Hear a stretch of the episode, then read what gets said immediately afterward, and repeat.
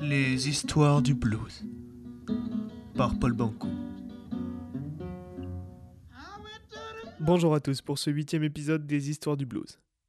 Après l'avoir évoqué dans plusieurs épisodes, je me devais de vous parler de ce grand bluesman. Homme talentueux à la voix rocailleuse et guitariste novateur, je parle bien sûr d'Howlin Wolf. De son vrai nom, Chester Arthur Burnett, il naît le 10 juin 1910 près de West Point, dans le Mississippi.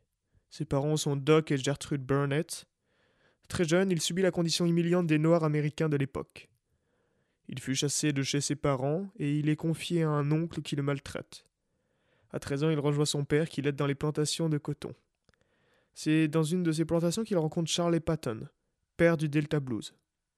À 18 ans, son père lui offre une guitare et Patton l'initie à cet art.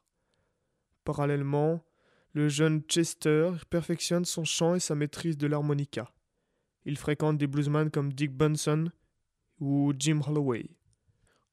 C'est dans ces années-là, les années 1920-1930, qu'il prend le surnom d'Howlin Wolf, le loup hurlant. Nom euh, inspiré par les histoires que son grand-père lui racontait à propos des loups qui rôdaient dans la région. Il a été longtemps surnommé Bull Cow ou Bigfoot, à cause de son immense taille. Il joue avec plusieurs artistes comme Robert Johnson ou encore Sunhouse. Sa jeunesse fut pauvre et il n'essaye pas de vivre de sa musique, et travaille dans les champs en aidant son père et jouant le dimanche de la guitare. En 1941, il est appelé à combattre, mais reste à Seattle, où il chante pour les autres soldats. Son jeu endiablé et sa voix du commun impressionnent. Quand il retourne chez lui, il est décidé. Il veut être musicien.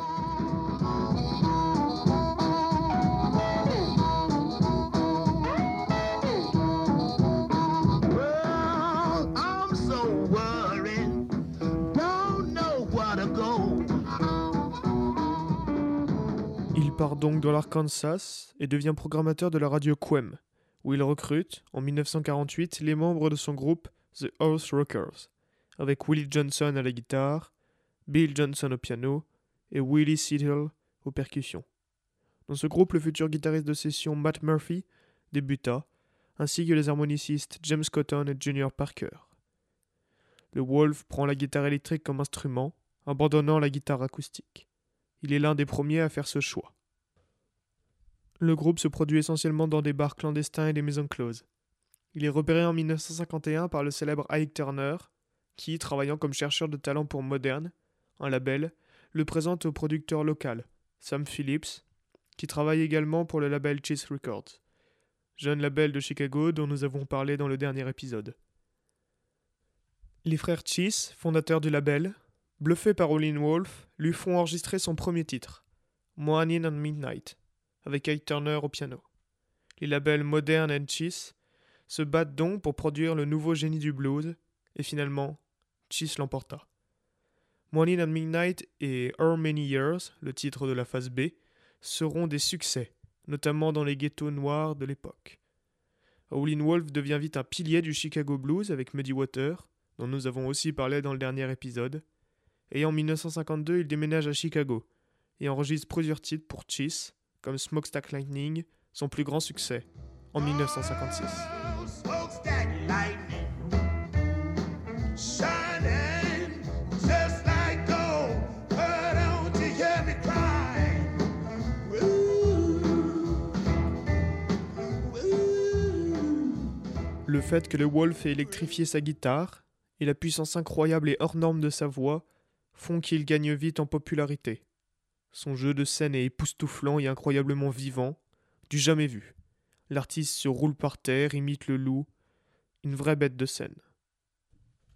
Willie Dixon, songwriter de Cheese, composera pour lui des titres comme euh, Black Doorman en 1960 ou Le Grand Spoonful en 1961. Il en composera bien d'autres par la suite, tous mythiques.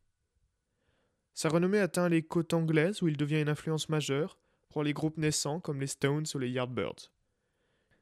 Il joue au CEOs, meilleur club de Chicago. Il tourne en Europe avec l'American Folk Blues Festival entre 1961 et 1964.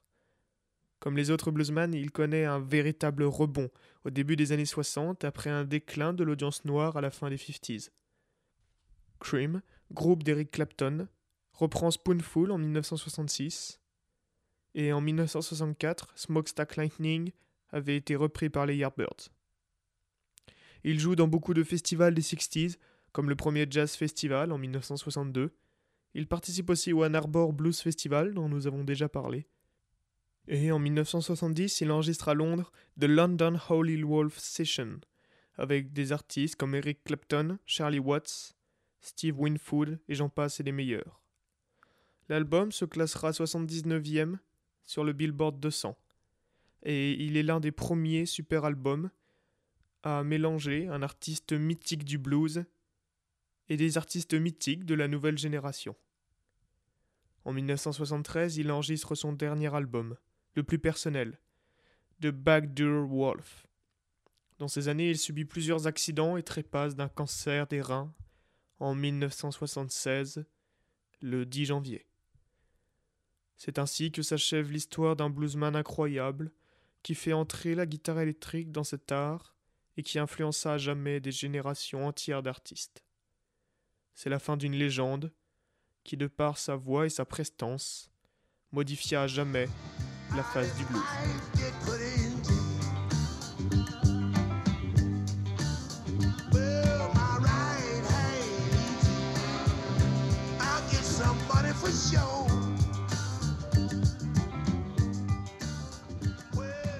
Merci à tous d'avoir écouté ce podcast. Bien sûr, comme d'habitude, je vous invite à faire des recherches complémentaires sur cet incroyable personnage qui est Olin Wolf. Merci à tous et à bientôt pour de nouvelles histoires du blues.